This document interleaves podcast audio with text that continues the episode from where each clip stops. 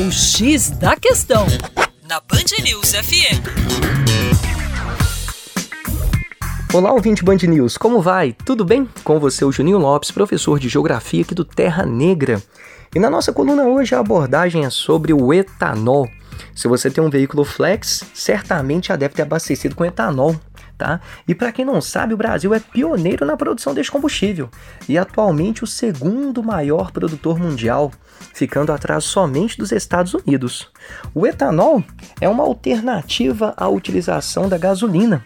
É um combustível renovável e basicamente limpo.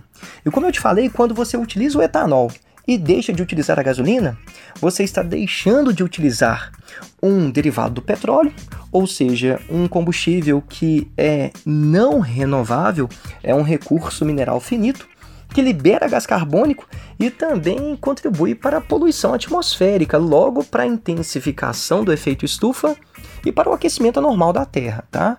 Agora, apesar de ser um combustível renovável, a produção e a utilização do etanol não é considerada totalmente ecológica. Olha que legal, a necessidade de grandes extensões de terras para o plantio de matéria-prima, que no caso é a cana-de-açúcar, pode, que fique claro, pode contribuir para o aumento do preço dos alimentos. Por quê? Se você tem uma área que poderia ser utilizada para o plantio de alimentos e passa a ser utilizada para o plantio de cana-de-açúcar, a oferta de alimentos pode diminuir, o que contribui para o aumento do preço da comida. Também podemos destacar o aumento do desmatamento. À medida que nós temos o avanço do plantio de cana, e isso acontece hoje, por exemplo, no Pantanal Mato Grossense, nós vamos ter desmatamento e, claro, redução da biodiversidade. Outro ponto negativo da utilização do etanol e do plantio da matéria-prima, que é a cana-de-açúcar, é a degradação ambiental causada pelo uso de fertilizantes e pesticidas na lavoura e também pelo manejo inadequado do subproduto da produção do etanol, que é o vinhoto.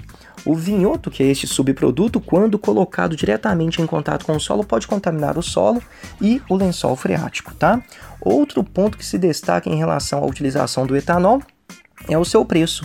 Só é viável abastecer o seu veículo com álcool se o valor do álcool for inferior a 70% do preço da gasolina.